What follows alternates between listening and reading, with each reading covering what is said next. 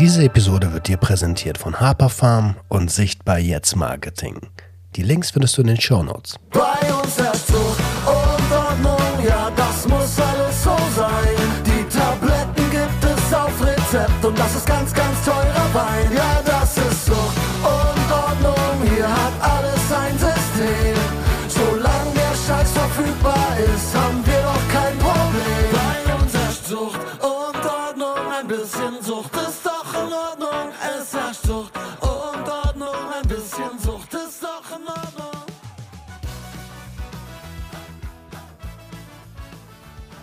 Einen wunderschönen guten Tag und herzlich willkommen zu einer neuen Episode Sucht und Ordnung, deinem Podcast für vorurteilsfreie Aufklärung über psychotrope Substanzen, Drogenpolitik und Konsumkompetenz. Und ihr wisst es, ich sitze hier nicht allein.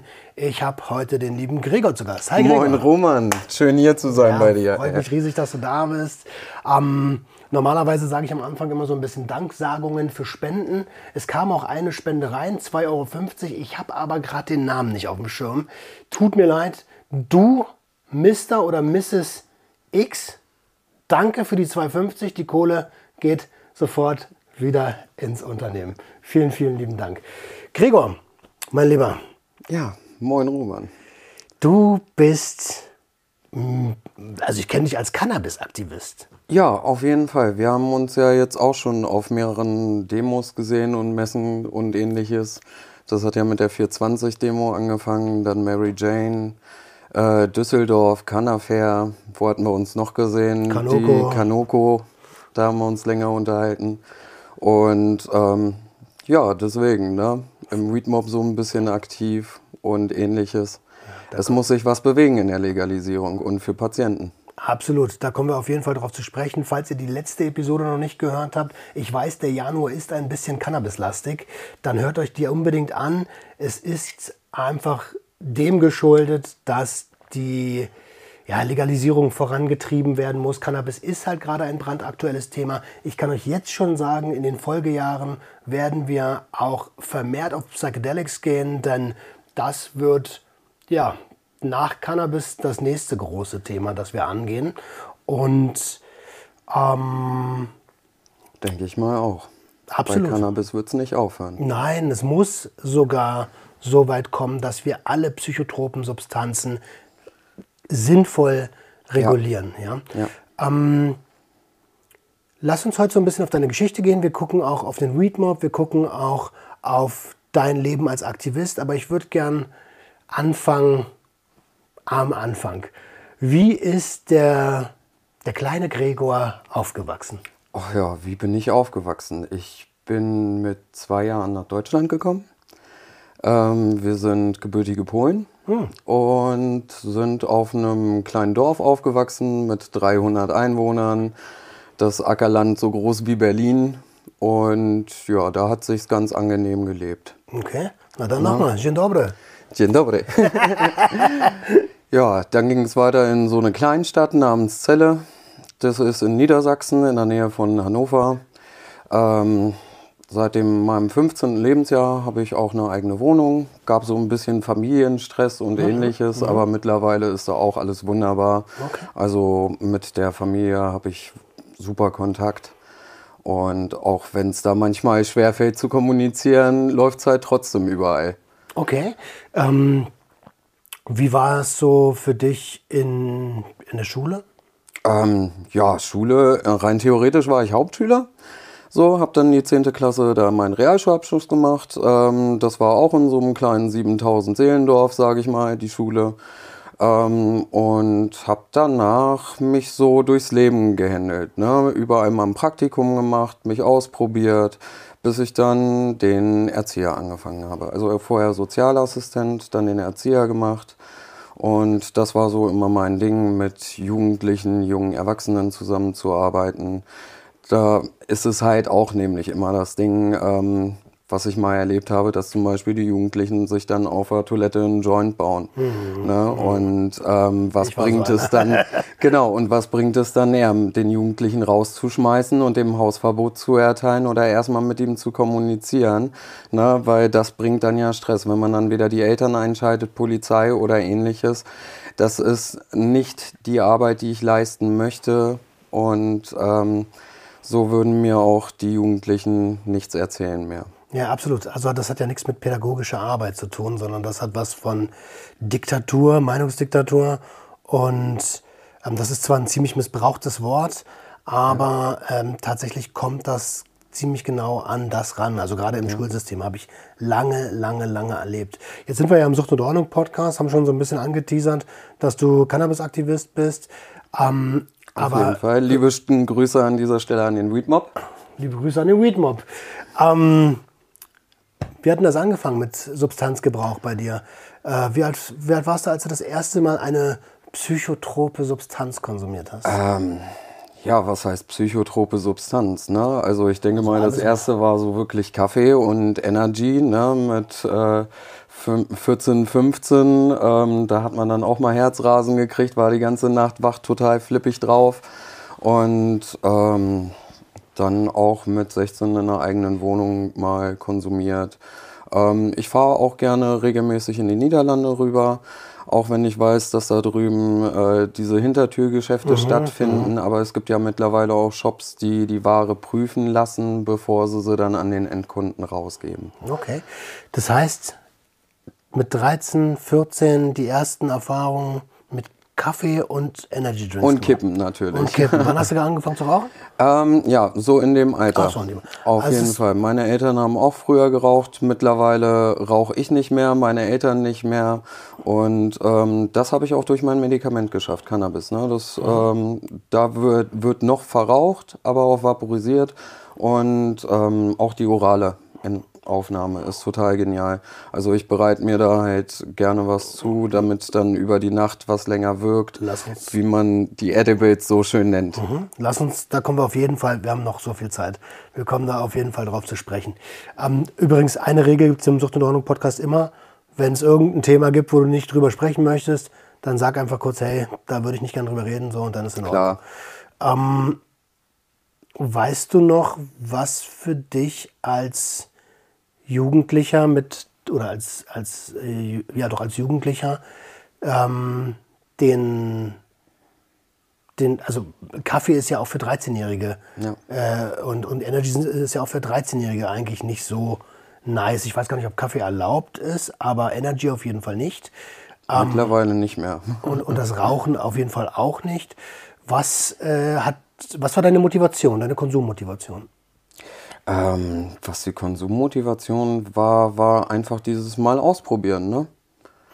Das war wirklich die Neugier an sich so und ähm, ja, dann hat man es teilweise auch übertrieben, ne? dass man dann wirklich äh, zwei Schachteln am Tag geraucht hat, ähm, sich dann irgendwie ein, zwei Paletten Energy geholt hat, wenn sie irgendwo im Angebot waren. Hauptsache, äh, es ist da. Okay, aber das ist ja schon Ja, weit. und Zucker muss ich sagen, ich habe ja auch noch eine Fructoseintoleranz bekommen durch Ah. meine Erkrankung. Das war somit das Härteste, mit Zucker aufzuhören, diese Karenzzeit. Mhm. Ähm, nach ein, zwei Wochen ist man so ekelhaft geworden zu den Leuten, ne? dieser eiskalte Entzug dann. Und man steht dann wirklich in der Küche und guckt in die Schränke, was könnte man sich reinschaufeln. Also das hätte ich nie im Leben gedacht, ne? dass. Zucker so... Ähm, aber das ist ja, also Zeigt wenn wir uns dieses Konsumbild anschauen, das ist ja, wenn wir ehrlich sind, ist das kein Ausprobieren mehr. Nee. Palettenweise oder Nee. schachtelweise zu Nee, eben. Das fängt aber mit dem Ausprobieren an. Ne? Der Kumpel raucht dann, ähm, ja, Kaffee schmeckt einem dann sowieso nicht, deswegen haut man da halt Milch und en masse Zucker rein. Und äh, das ist dann wirklich der Suchtstoff, der dann einen rumtreibt und sagt, äh, versuch mal jemanden den Kaffee morgens wegzunehmen und sag mal, verzichte mal eine Woche drauf. Der sagt, ich bring dich um. oder ich stehe nicht auf. oder vergiss es, der Tag läuft nicht. Deswegen finde ich es ja so wichtig, dass wir auch die legalen psychotropen Substanzen als eben diese betrachten. Ähm, denn natürlich kann man auch dort gefährliche Konsummuster entwickeln. Deswegen immer Substanzgebrauch und Substanzgebrauchsstörung. Die Dosis macht das Gift, wie man so schön sagt.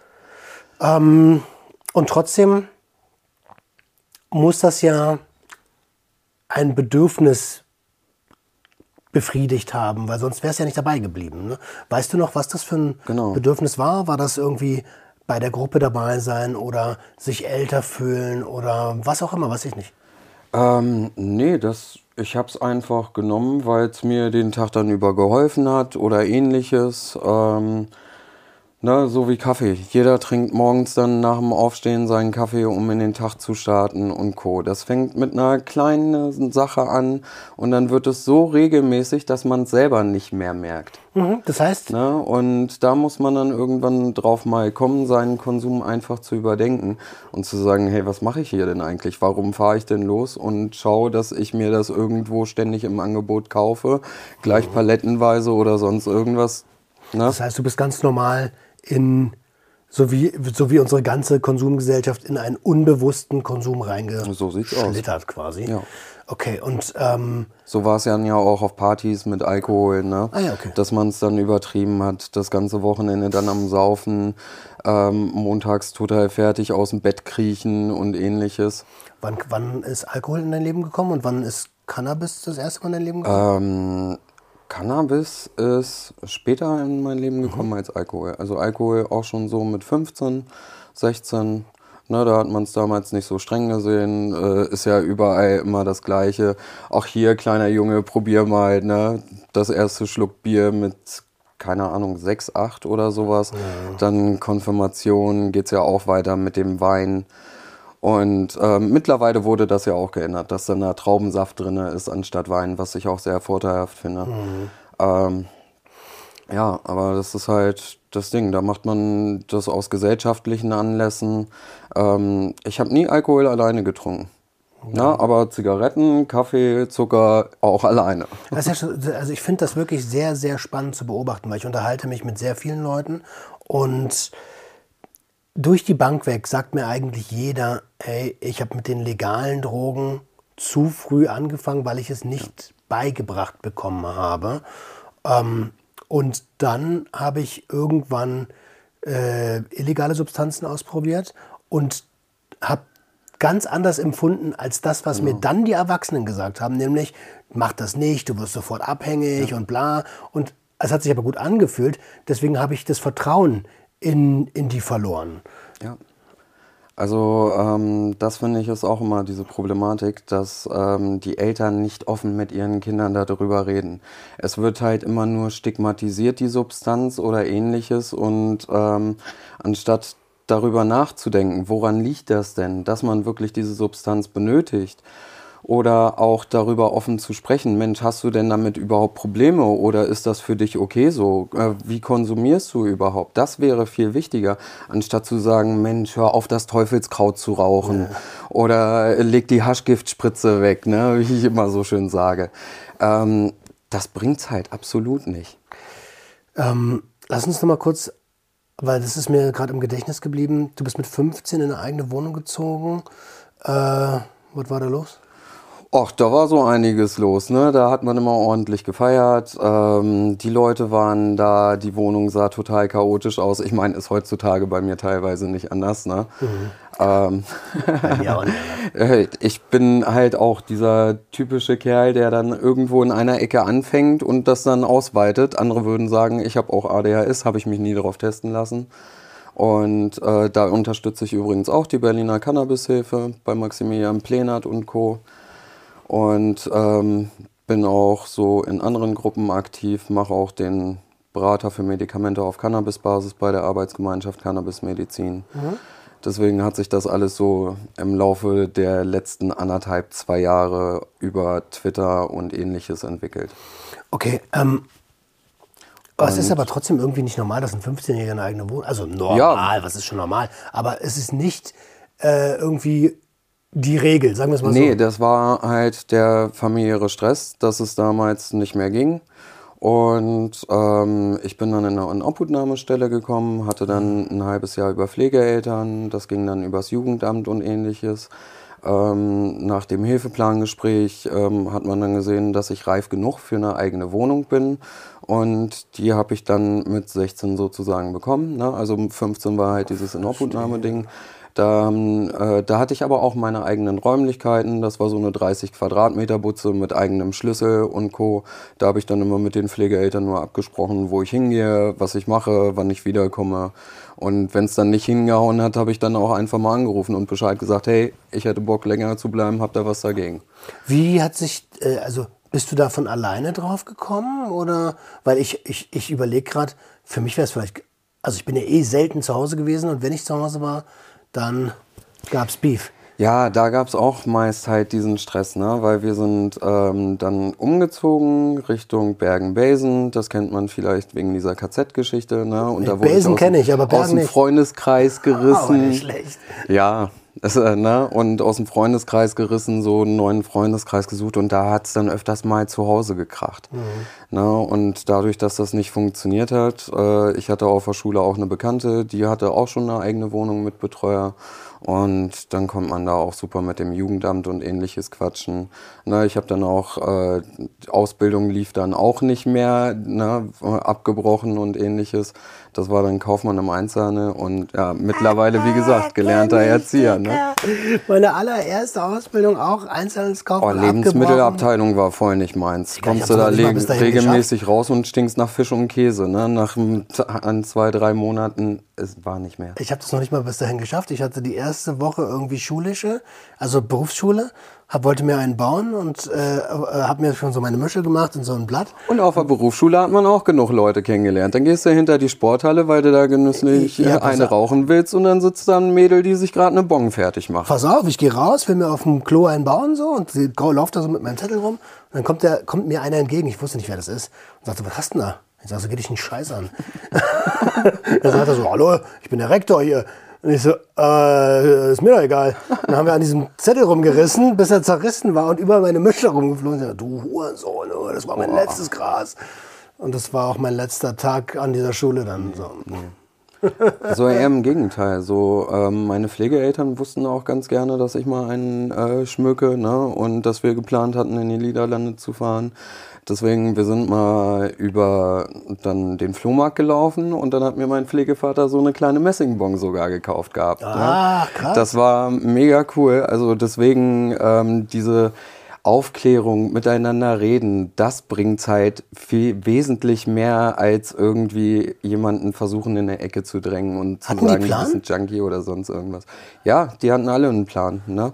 Ach cool, das heißt, also, Also, konntest du mit denen, also ich meine, heute ist das Fachwissen über Cannabis ja relativ breit und wir sind ja auch mittendrin Ja. in der Thematik so.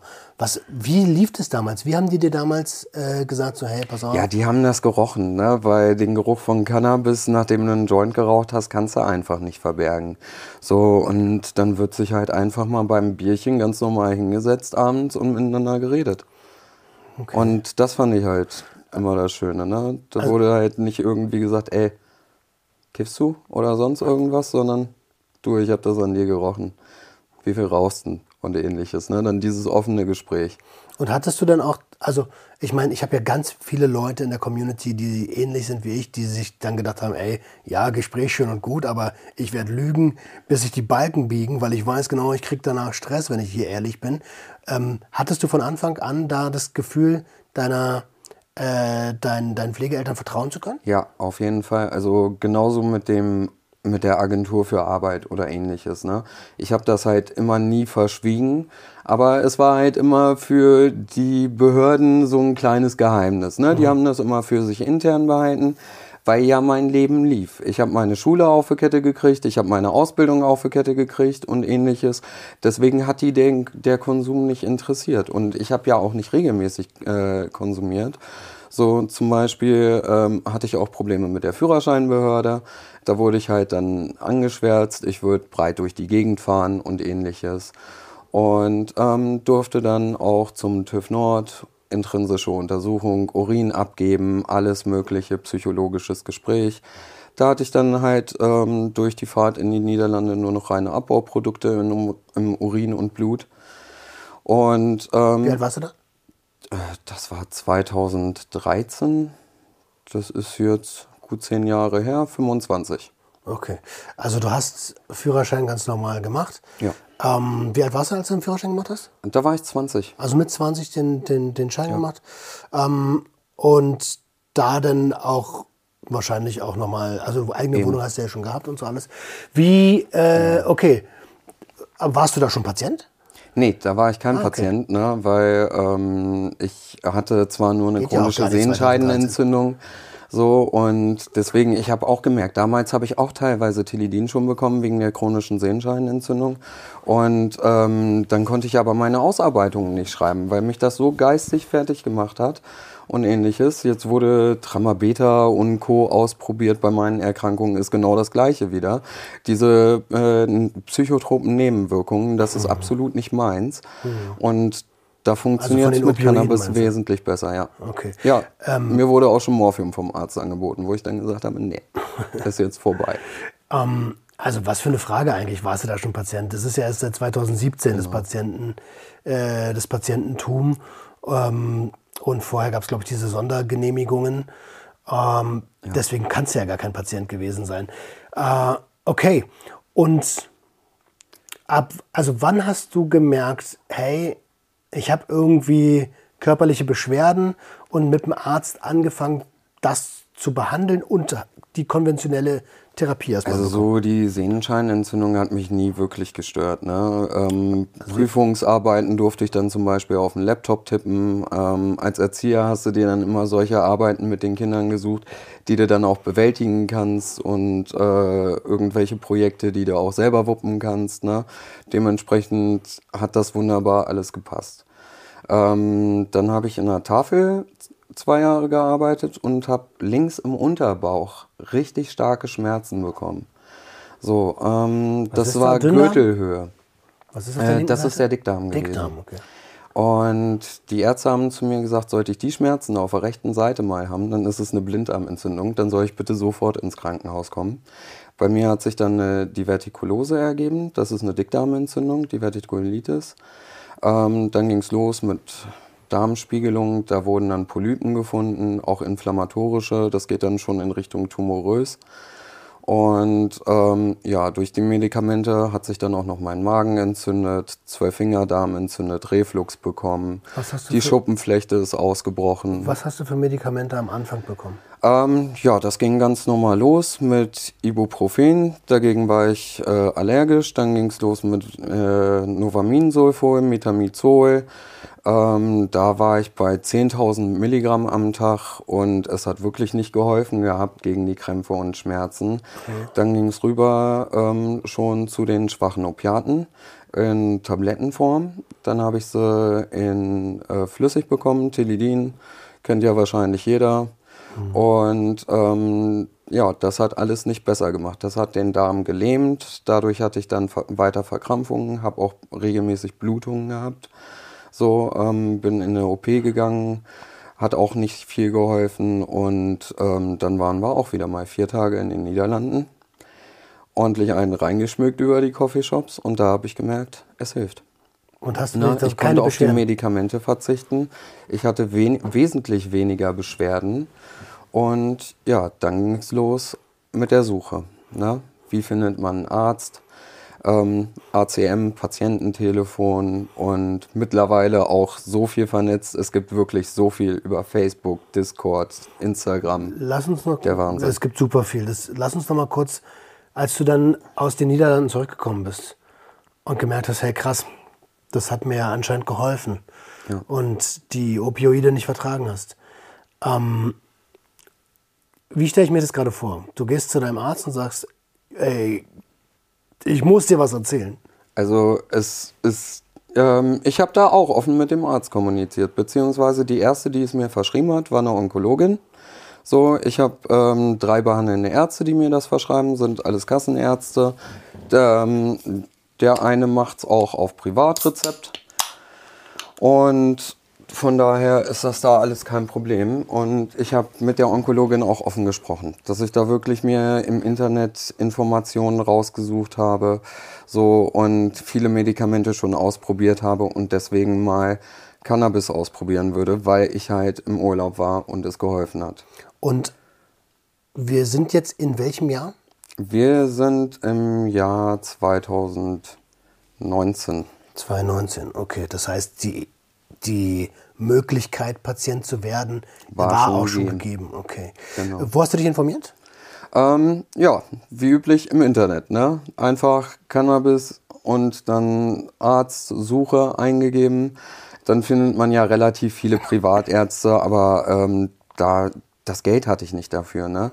um irgendwie wirklich den Arzt die private Sprechstunde zu bezahlen, das Rezept zu bezahlen, das Medikament zu bezahlen. Ich bin froh, dass ich so gute Freunde und Familie habe, die mich da finanziell unterstützen, dass ich jetzt aktuell meine Rezepte auslösen kann. Ja, ne? Und dann ging es los mit der Arztsuche, ne? dass man wirklich so monatlich sich zwei, drei Fachärzte gesucht hat, die aufgesucht hat und mit denen auch offen darüber gesprochen hat, was man bisher eingenommen hat, welche Wirkungen, welche Nebenwirkungen es hatte und dann auch offen mit dem Thema Cannabis auf die zugeht. Was hat denn deine, deine Onkologin damals gesagt, als du ihr gesagt hast, hey, äh, also das war die erste, die es verschrieben hat, ne? Genau, Was hat die war- allererste Ärztin gesagt? War das die? Äh, der, nee, der allererste Der- Arzt, der hat mich weiterverwiesen an einen Facharzt und der Ah, okay. Facharzt hat dann gesagt, ja, das kann jeder Allgemeinmediziner verschreiben, bis auf Zahnärzte und Tierärzte und hat mich dann wieder zurückgewiesen an einen Hausarzt. Und wie hat der reagiert? Also der muss doch, weißt du, der hat ja dieses Weiterleiten ist ja alles schön und gut. Ich will wissen, wie der reagiert hat als Mensch so. Ähm, Asi. Also der hat einen wirklich abgestempelt, so von wegen, ne, weil ich bin ja auch ein junger Typ, Cappy auf, Hoodie an. Ähm, ich will doch nur so kiffen, so nach dem Motto. Ne? Aber dass es wirklich medizinisch äh, hilft, da weigert er sich heute gegen noch, mir als mein Hausarzt mir mein Rezept auszustellen, obwohl ich drei Fachärzte habe, die diese Therapie unterstützen, Kostenantrag unterstützen bei der äh, Krankenkasse, Kostenübernahmeantrag. Die äh, Kasse verweigert sich dagegen. Auch? Also das ist auch der Knüller. Ich habe jetzt den zweiten Antrag gestellt. Ja, ich könnte ja, es steht echt drinne, ich könnte ja nochmal andere schwache Opiate ausprobieren, eine multimodale Schmerztherapie machen, obwohl der Antrag auf eine ambulante Schmerztherapie gestellt ist durch einen Schmerztherapeuten. Und meine Eltern sind ja auch pflegebedürftig, ne? Ähm, Und mit der Krankensituation, ich müsste ja auch erstmal eingestellt sein. Es klappt, dass ich mal zwei, drei Tage verreise, so oder auch vier. Und ähm, dann muss ich schauen. Dann bin ich meist schon wieder erstmal flach und lieg im Bett.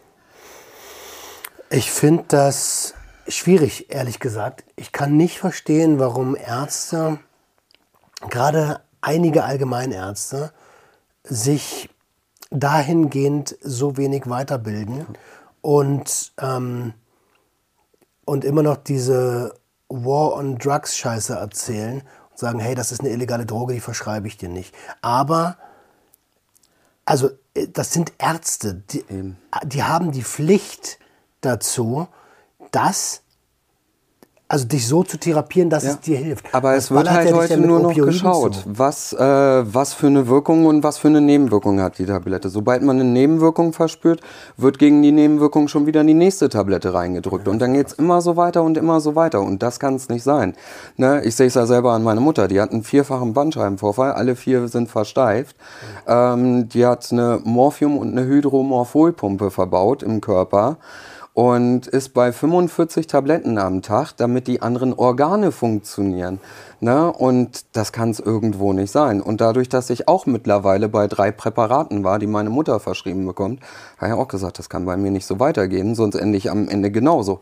Und ja, wozu soll ich dann wirklich fünf, sechs Medikamente einnehmen, wenn mir Cannabis hilft? Ja, macht keinen Sinn. Also die Therapiehoheit hat der Arzt und, ähm, und ja, dann brauchst du halt einen Facharzt. Ich bin verwundert, dass das immer noch dein Hausarzt ist nach der Nee, Nummer. ja, ähm, der Hausarzt weigert sich ja, wie gesagt. Ne? Der Schmerztherapeut bei mir in der Stadt macht das. Dann hatte ich noch einen Reha-Arzt bei mir in der Stadt, der hat es auch gemacht, äh, auf Kassenrezept und ähnliches.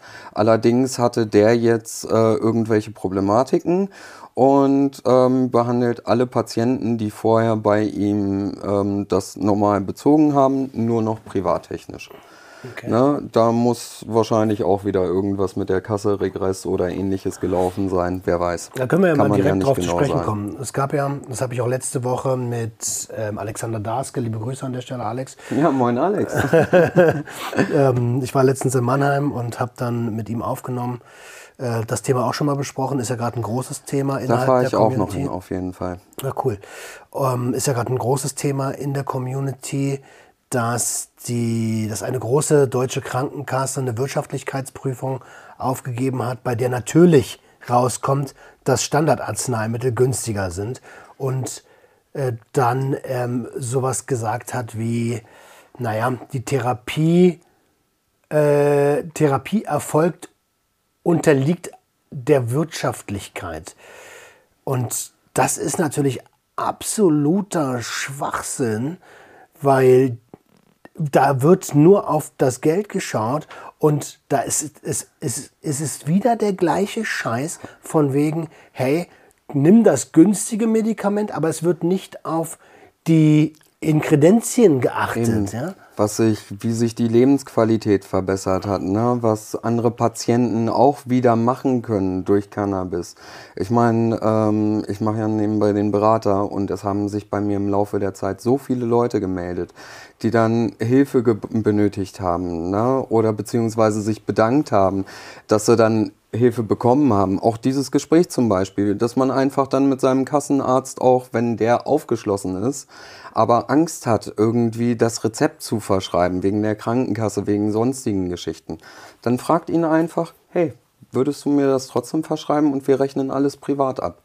Dann bekommt er auch keine Probleme mit der Kasse und ähnliches und äh, die Patienten kommen eher an ihr Rezept. Musst du dir natürlich auch leisten können. Ne? Ja, ja, ja. Also mittlerweile gibt's ja unterschiedliche Online-Apotheken und die Blütenpreise gehen von 4,99 bis teilweise 17, 18, 21 Euro hoch, je nach Apotheke. Und ähm, wenn man sich aber so die Durchschnittspreise mal anschaut in den Apotheken, die Patienten sind halt zufrieden mit den Preis-Leistungs-Verhältnissen im 8, 9, 10 Euro Segment. ich meine, das ist trotzdem für viele chronisch Kranke, die dann 50 bis 100 Gramm im Monat brauchen, viel zu teuer. Aber ähm, was sind diese 50 bis 100 Gramm im Gegenzug zur Lebensqualität, im Gegensatz dazu, dass man mehrere andere Medikamente nicht einnehmen muss? Und wie gesagt, bei einer Kostenübernahme muss man ja eh nachweisen, dass man schon so und so viele äh, Sachen ausprobiert hat und ähnliches. Mein Antrag hat mittlerweile 40 Seiten. Und das kann es nicht sein, dass ich mit den kompletten Berichten und dem Antrag und ähnliches bei 40 Seiten lande. Bei welchem anderen BTM-Rezept hat man das sonst? Also ich kann dir sagen, ich bin seit letztem Jahr ADHS diagnostiziert. Also ich bin nach der Diagnose aus dem Laden rausgegangen und krieg, bin mit einem Medikinet-Rezept rausgegangen. Also ging es ganz easy peasy. Ja. Äh, aber ich habe Gestern- auch mit dem ges gesprochen. Gestern lief ja der Hashtag Cannabis hilft mir. Ne? Ja. Das ähm, kann man dann ja auch nochmal bei Twitter nachgucken. Da haben sich auch ganz viele Patienten gegen das GBA-Schreiben vereint, zusammen mit dem Weed Mob auch wieder die Entkriminalisierung äh, gefordert und ähnliches. Weil genau das, was die GBA fordert, ähm, dass der Zugang zu Blütentherapie erschwert wird, obwohl gerade die inhalative Einnahme sofort wirkt. Und das hat man bei keinem anderen Medikament. Diese sofortige Wirkung. Naja, du hast schon Ne, innerhalb von fünf sowas, Minuten und ähnliches. Äh, Also das ist nicht ganz richtig. Ne? Es gibt schon Medikamente, die ähnlich schnell anfluten. Ketamin ist da prädestiniert für. Welcher Arzt verschreibt dir Ketamin? Das ist das ja, nächste das, Ding. das ist, da ist Deutschland noch nicht so weit. Ne? Genau. Aber wenn wir über die Wirksamkeit reden und die Aufnahmeform reden, da gibt es schon einige, die auch schnell anfluten und schnell helfen. Aber ich bin vollkommen bei dir. Ja, ich war bei jetzt in dem gewissen- BTM-Bereich Bei so, ne? gewissen Krankheitsbildern ist es selbstverständlich so, dass es auch schnell anfluten muss, das Medikament. Und dann macht der inhalative Konsum natürlich absolut Sinn. Alex hat letzte Woche, glaube ich, von MS, oh was, MS? Ja, MS ist auf jeden Fall auch so eine, äh, ein Krankheitsbild, wo es schnell anfluten muss. Und ähm, ja, jetzt sind wir so ein bisschen schon tief in der Diskussion drin.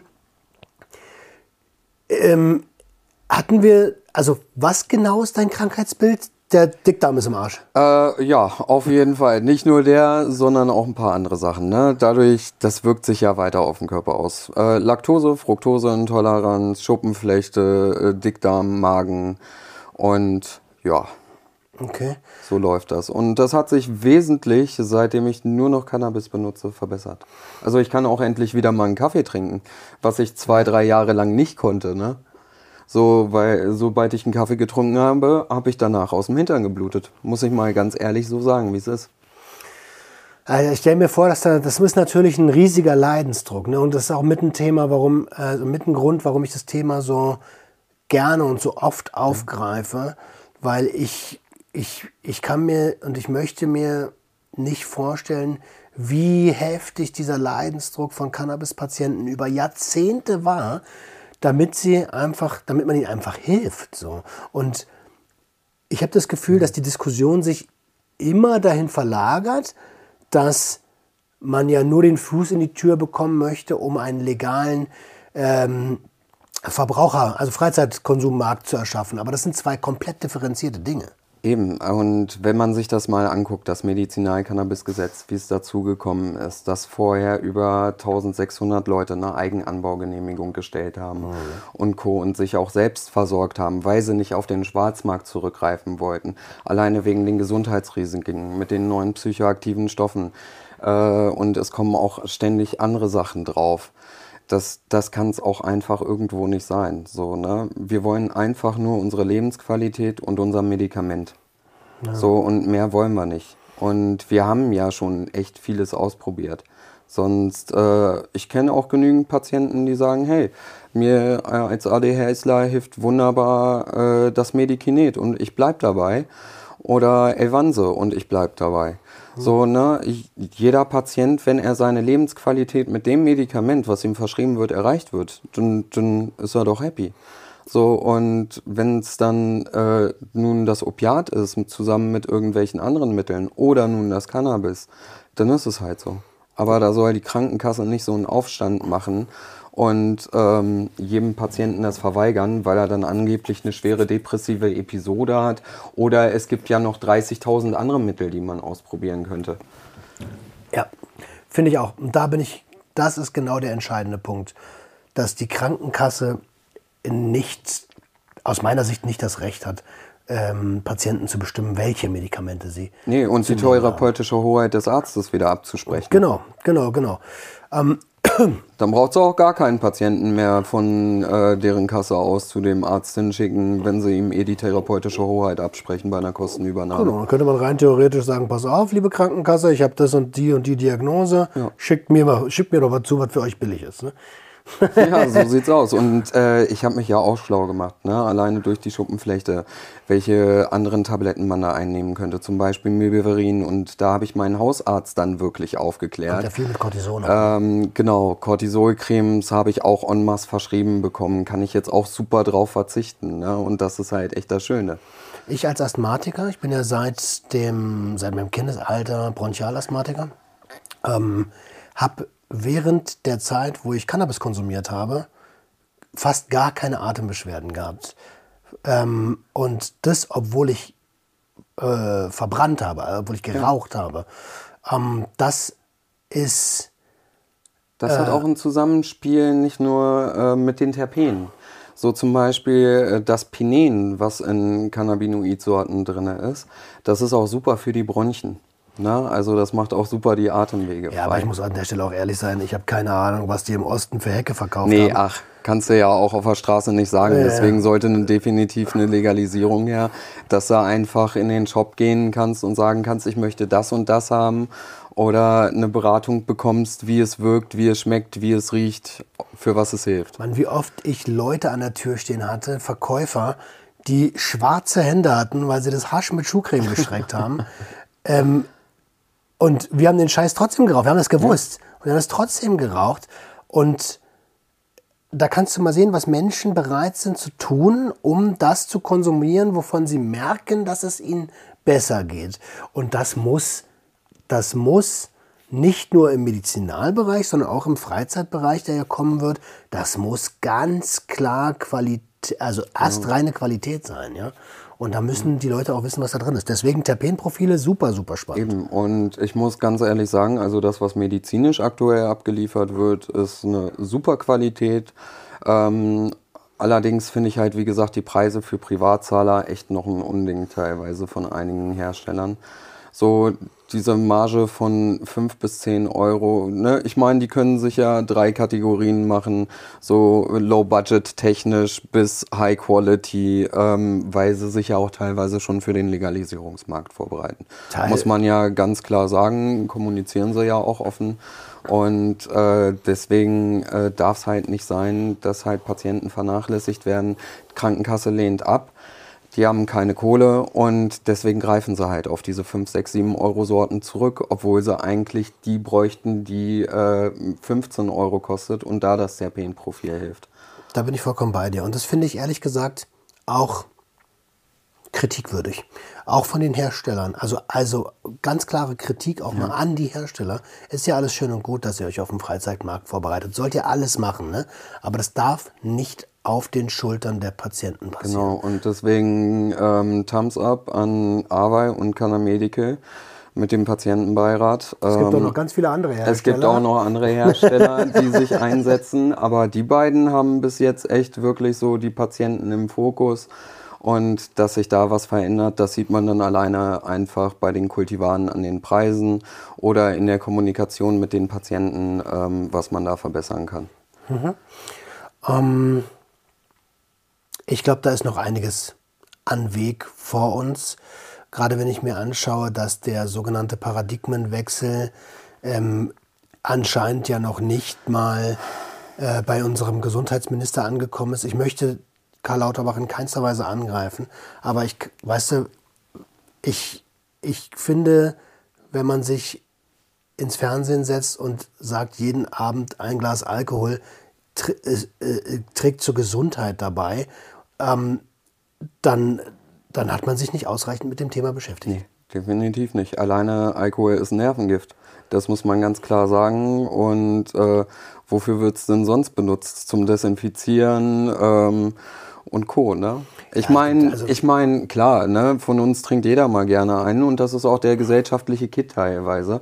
Aber es sollte auch definitiv in Maßen sein und es kann nicht sein, dass da wirklich der Gesundheitsminister dann sitzt und sagt, die täglichen Glas, das ist schon meiner Meinung Das ist so eine nach. Phrase, die die, die also täglichen Rotwein und so, das ist ja alles äh, widerlegt mittlerweile. Und das ist, also man, ich meine, man muss das Ganze wissenschaftlich betrachten. Es ist halt einfach nicht gesundheitsfördernd. Die wenn man- sachliche Debatte fehlt. Genau, und wenn man das, ähm, wenn man das anbringt, dann kann man auf der anderen Seite nicht, ähm, also da muss man alle Substanzen gleich behandeln. Ich will jetzt keine, kein Name-Dropping von Substanzen machen, aber es geht ja in dieser Episode um eine ganz besondere und äh, man muss die alle gleich behandeln. Ähm, und mir geht es ehrlich gesagt viel zu langsam. Ja, definitiv. Also, ähm, wie lange sollen wir noch warten? Das ist es halt. Es werden alle drei Minuten wird ein Cannabiskonsument kriminalisiert, stigmatisiert. Und es kann nicht sein, dass da dann die CDU, CSU oder andere Politiker ähm, gegenwettern, mit irgendwelchen Psychosen rauskommen oder wir sollen doch gefälligst an die Kinder denken. Genau das tun wir nämlich. Ja, genau so. Weil wir wollen das für Erwachsene freigeben. Und für Kinder ist es wesentlich leichter, auf den Schwarzmarkt zu gehen, sich da irgendwie vom Dealer irgendwas wegzuholen, als in den Laden zu gehen und sich da den Alkohol wegzuholen, wo sie dann die Ausweiskontrolle haben. Den, den Schwarzmarkt wird es immer geben. Da sind wir, Ja. also, weißt du, aber der wird sehr, sehr, sehr, sehr krass schrumpfen. Das können wir in Kanada beobachten. Das Gleiche wird hier auch passieren. Das ist ja ganz normal. Aber dass sich, dass sich, da bin ich vollkommen bei dir, gerade so konservative Politiker, dass die da Märchen erzählen, also ohne Scheiß, ähm, Das Märchen das- der Einstiegsdroge. das ist, das ist so fern von wissenschaftlicher Evidenz, dass das eigentlich strafbar sein sollte, so fahrlässige Scheiße zu labern. ja, definitiv. Also, Also- ich weiß, nicht von normalen Bürgern, aber die Leute, die, da, die das machen, die sollten sich mit der Thematik beschäftigt haben. Und ähm, wir können ja, wir können ja auch mal, also da bin ich gerne dabei, mal ein paar Namen zu nennen. Der Holocheck, der Söder und Der März. also Also alles, was so CS, CDU, CSU ist, das ist gefährlich, was ihr da erzählt. Gerade in den beiden Parteien, genauso wie in der AfD, fällt sehr stark auf, wie da gegen Cannabis gewettert wird und gegen die Legalisierung gewettert wird. Ne, ähm, es wird sich wirklich null mit dem Thema beschäftigt, Alkohol zelebriert und gefeiert ohne Ende und äh, Cannabis verurteilt und verflucht. Und ich muss ja sagen, ey, ich habe ein paar Ansichten, die auch in dem, in, im Weed Mob und in der Cannabis-Szene nicht so gern gesehen werden. Ich bin für Kompetenznachweise, aber ich bin auch für eine Regulierung von allen Substanzen. Ja. Und ich bin, und da sagen mir ja auch viele Leute schon so, hey, äh, lass die doch machen, das wird sich alles schon einpendeln. Glaube ich nicht, weil wir sind halt in der Prohibition aufgewachsen, wir sind halt in dieser Konsumgesellschaft, die dir suggeriert, du kannst alles bedenkenlos konsumieren, musst du dich nicht mit auseinandersetzen. Hauptsache, wir verdienen unsere Kohle es ist wichtig zu wissen, was man tut, auch bei hm. Cannabis, ja. auch bei Kaffee, auch bei Psilocybin, bei allen Substanzen. Und deswegen brauchen wir rechtzeitige, stigmafreie Aufklärung. So sieht's aus. Und das kann nur passieren, wenn man offen miteinander kommuniziert. Ja und auch äh, das Ding beim Namen benennt und nicht irgendwie anfängt rumzuschwurbeln mit dem Thema Einstiegsdroge oder sonstigen Geschichten. Ja, also, also so eine. Ich, ich frage mich immer wieder, ob das Absicht ist. Das ist, das muss doch Absicht sein. Das sind doch eigentlich intelligente Menschen. Das heißt, dahinter, also die werden ja wohl die, die Wissenschaft akzeptieren, die das widerlegt hat. Wenn sie das nicht anerkennen, dann sind sie entweder hart inkompetent oder korrupt. Eins von beiden. Oder wer weiß, vielleicht wollen sie auch einfach nur auf Wählerfang gehen. So und gehen dann auf die 60, 70-Jährigen, die halt wirklich diese Prohibition mit äh, War on Drugs und ähnliches erlebt haben. Äh, kennst ja vielleicht den alten Film noch, so ja, Reefer Madness, ne? Und ähm, das ist ja genau deren Zielgruppe dann von den Konservativen. Und ne, ja, wenn man dann genauso rumschwurbelt, ähm, es geht kein 60-, 70-Jähriger so unbedingt direkt auf Twitter und liest dann Söders Tweet und was die Leute da drunter schreiben.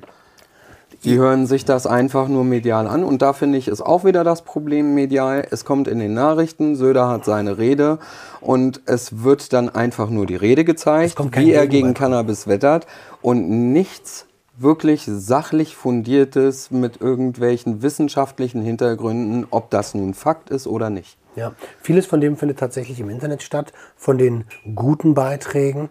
Und ähm, aber trotzdem, also was ist denn das für eine politische Agenda? Ähm, weil diese Zielgruppe, wir haben den demografischen Wandel, diese Zielgruppe wird irgendwann nicht mehr sein. Das ist gar nicht mehr so weit hin. Ähm, was machen die denn dann bitte? Also äh, streichen wir den CDU, CSU aus unserem äh, politisch aus unserem aus unserer politischen Landschaft, weil sie dann keine Wähler mehr haben werden, weil die Jungen die Scheiße nicht mehr glauben? naja, gut, die Jungen von der CDU, CSU setzen sich ja genauso ein. Ne? Ähm, da gibt es auch unterschiedliche von der Jungen Union, die sind teilweise für die Legalisierung.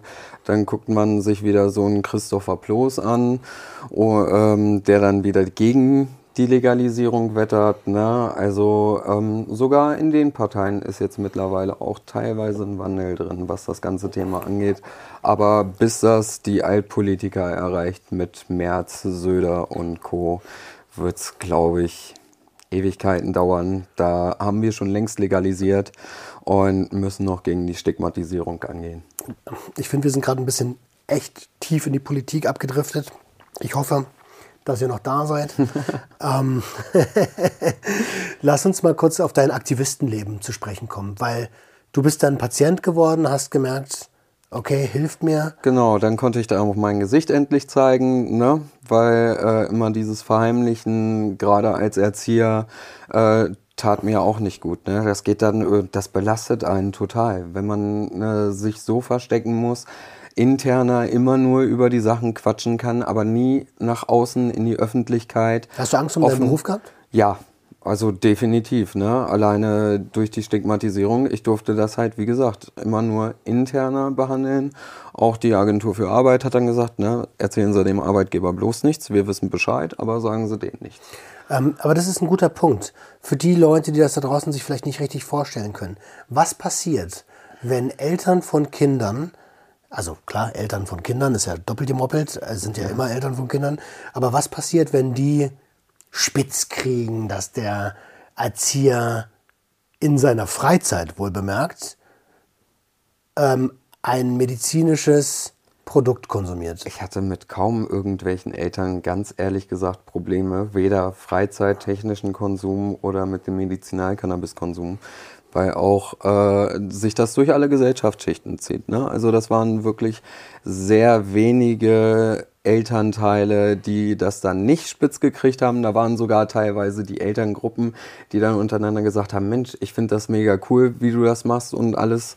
Ähm, aber pass auf, dass der und der nichts mitbekommt, ne, weil sonst ist die Kacke so ein bisschen am Dampfen. Mhm. Also sogar die Eltern und Familien haben sich untereinander gedeckt und miteinander kommuniziert.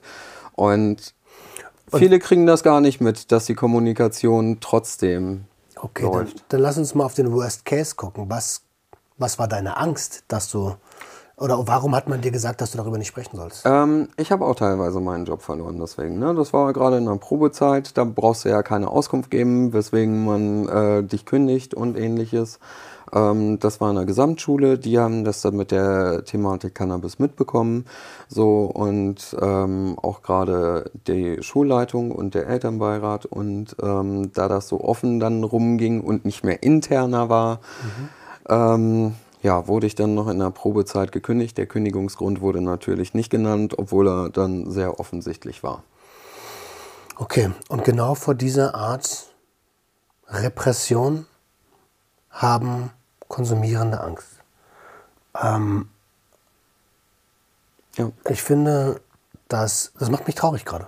Das macht mich gerade echt traurig, sowas zu hören, weil es klingt so, als würdest du den pädagogischen Beruf Erzieher gerne machen. Eben, und gerade so in kleinen Städten sitzt die Prohibition. Ne? Also ich kenne das dann auch, dass die Freunde ähm, in der Stadt sich nicht trauen, irgendwelche Facebook-Posts zu liken, weil es könnte ja der Arbeitgeber sehen oder irgendein Kollege, der das dann verpfeift und Co. Oder äh, nicht nach Cannabis googeln, weil sonst wird man ja überwacht. Also dieses Paranoide sitzt schon bei ganz schön vielen Leuten, obwohl du in Deutschland eine Informationsfreiheit hast. Und nur weil du bei Google Cannabis eingibst, äh, steht nicht gleich am nächsten Tag das SEK vor deiner Tür. Da die ja schon tausendmal eingeritten. Seit, seit drei Jahren bereite ich mich ja auch auf Episoden vor. So Google alles ja. über alle Substanzen. So. Da müssten die ja schon tausendmal hier eingeritten sein. so sieht's aus. Ja, also, ich höre, ich entnehme dem, wir haben ein Bildungsdefizit. Ja. Ähm, und wir müssen es hinbekommen, dass wir wirklich offen darüber reden können, egal um welche Substanz es geht, nicht nur um Cannabis, dass auch die Politik uns endlich mal so ein bisschen mehr zuhört. Also sie hört uns ja schon gut zu. Äh, äh, den Paradigmenwechsel in der Politik merkt man ja. Aber ähm, die Kommunikation von den Seiten der Politiker aus sollte definitiv klarer werden, sachlicher und evidenzbasiert. Das heißt, was forderst du genau? Also Legalisierung, definitiv, ähm, sofort. Ähm, und, und, Entkriminalisierung sofort. Nee, im Bildungsbereich meine ich. Also Im Bildungsbereich fordere ich, dass Erzieher, Pädagogen, äh, Pflegekräfte einfach offen über Sachen reden können, ohne dass sie gleich ihren Job los sind. Und genauso soll es auch in anderen Sachen sein, wie beim Lkw-Fahrer und Co. Ich, ich setze mich, also mein, mein Thema ist ja das, das Thema Konsumkompetenz. Und mittlerweile höre ich es aus so gut wie allen Ecken immer wieder. Mit dem Wort Konsumkompetenz verbindet man auch mittlerweile meinen Namen. Finde ich sehr geil übrigens. Mega. Ähm, Wie viele Stunden ich deine Videos geschaut habe, jetzt mal ohne Witz. Okay. Also die haben Zeit gefressen. Ähm, ich hoffe, äh, äh, gute Positiv. Zeit. ja, definitiv. ähm, und wie, sie, wie würde für dich eine Kompetenzentwicklung im Bereich psychotrope Stoffe aussehen? Dass es wirklich Fachkräfte gibt, die müssen noch nicht mal irgendeinen Bildungsabschluss haben. Man sieht es einfach an dir, an Maximilian Pollux, so oder an Leuten wie mir. Die setzen sich für solche Sachen ein. Ne? Äh, Fabian Steinmetz hattest du ja, glaube ich, auch schon mal da. Alexander Daschke, das sind so viele Leute, die sich einsetzen und es zeigen auch immer mehr Gesicht auf Twitter. Ne? Wie unter Cannabis hilft mir, zeigt euch die Hashtags und Co. Das ist halt das Schöne. Es sind halt nicht nur Patienten, sondern aus allen Gesellschaftsschichten. Wenn man da so die Geschichten mal durchliest, da kommen einem echt die Tränen. Ne? Und mhm. da denkt man sich wirklich, ach, ich habe doch kein Päckchen zu tragen, wenn ich mir das da gerade durchlese. Ja, aber das ist, so darfst du da nicht rangehen. Also als ich dir Nee, Therapie jeder hat sein Päckchen zu genau. tragen und jeder äh, muss äh, und findet damit meist einen Weg, damit umzugehen, so dass es ihn halt nicht belastet. Ne? Und man kann nie sagen äh, oder sich in die Situation auch des anderen reinversetzen, weil man nie genau das Gleiche mitgemacht hat. Genau, und man, es, es steht auch niemandem zu, darüber zu urteilen, ob der jetzt mehr oder weniger leidet als man selbst. Genau. So. Ähm, lass uns noch mal ganz kurz, ich habe dich vorhin, also am Anfang der Episode so ein bisschen abgewürgt, als du über die Konsumformen gesprochen hast. Mhm. Ähm, bei deiner speziellen Diagnose, welche Konsumform nutzt du und in welchen Situationen nutzt du sie, wenn es verschiedene sind? Also bei mir sind es verschiedene Konsumformen. Ich habe auf dem Rezept verdampfen und inhalieren stehen, mhm. habe aber auch mit dem Arzt abgesprochen, dass ich mir daraus zum Beispiel eine Butter mache ähm, dadurch, dass über die orale Aufnahme in der Nacht zum Beispiel, ich habe ruhigere Nächte, ne? wenn ich mir dann abends mal einen Kakao mache und da ein Stückchen Butter mit drin ist, so, dann ist es natürlich auch die laktosefreie Milch. Mhm. Oder halt äh, einfach die Laktasetabletten gegen die Laktoseintoleranz.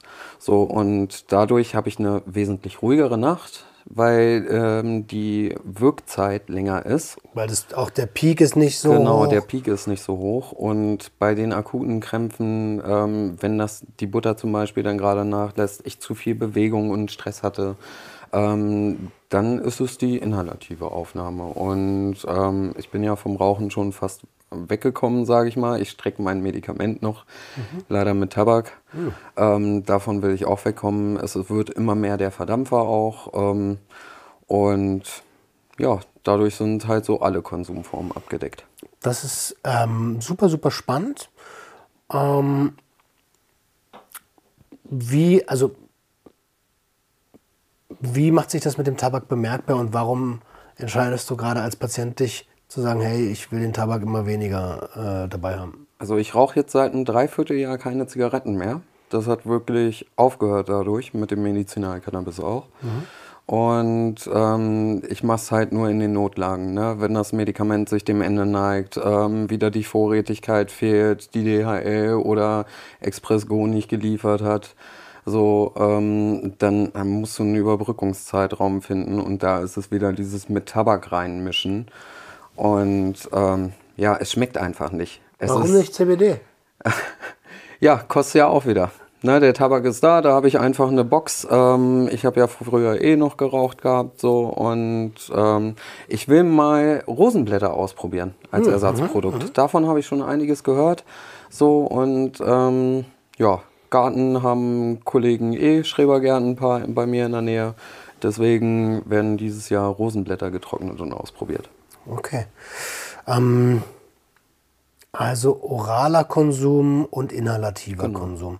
Immer mehr vom Tabak weg, bin ich ein Befürworter von. Ich kann natürlich verstehen, dass wenn man sein Medikament in der Selbstmedikation äh, über Jahre hinweg mit Tabak gemischt hat, mhm.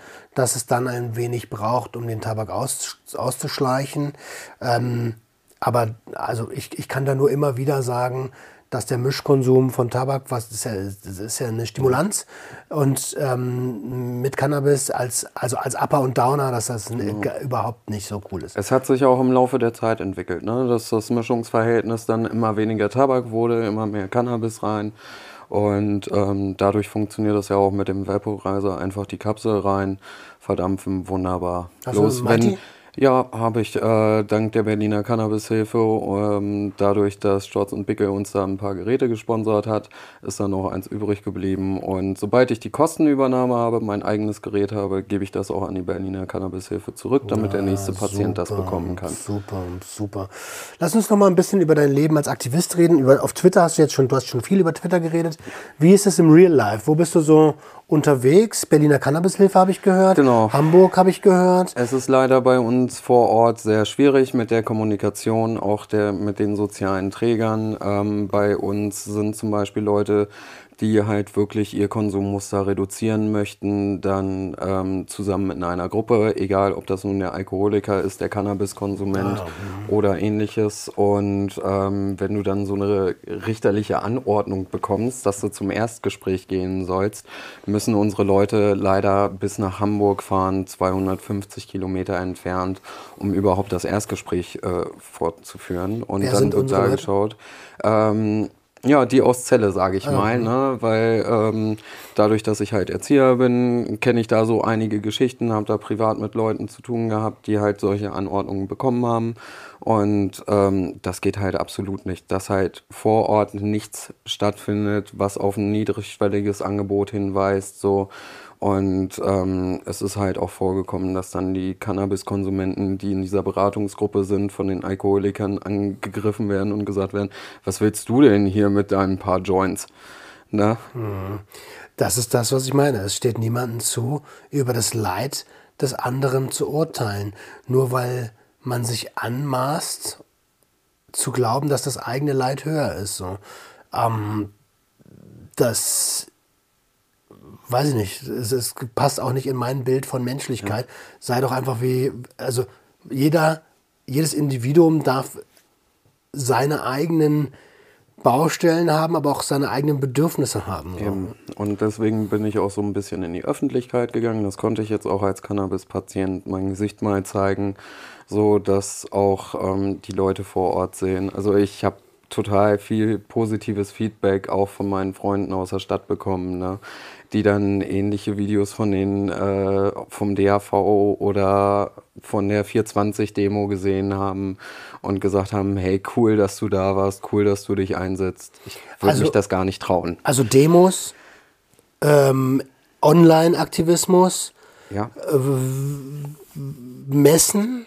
Genau, einfach, ähm, es, es, man kann nicht dadurch verurteilt werden, nur weil man sagt, ich stehe für die Legalisierung ein nein. oder ähnliches. Das ist ja klar. Ne, ich und- möchte nur wissen, die Frage ist, wo bist du unterwegs? Online-Messen, Demos. Ähm, wir haben jetzt zum Beispiel mit der Berliner Cannabishilfe jeden dritten Freitag im Monat und jeden ersten Freitag im Monat ein Treffen ähm, online. Deswegen, da findet man mich auch.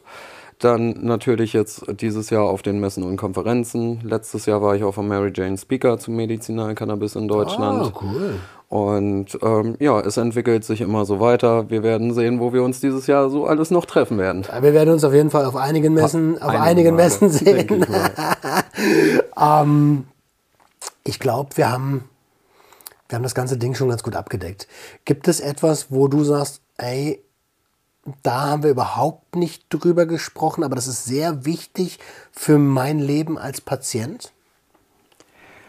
Nee, ich denke nicht. Du bist ein echt guter Interviewpartner, so Interviewer. Dankeschön. Ja, deswegen hat Spaß gemacht, hier bei dir zu sitzen.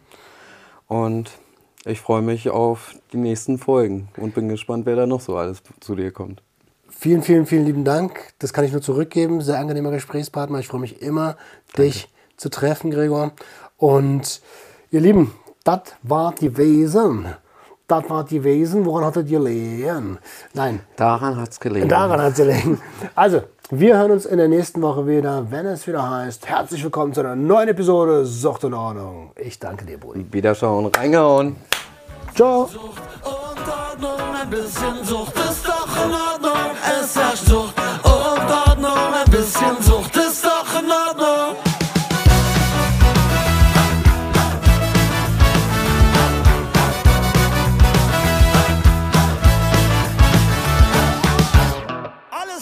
Kontrolle.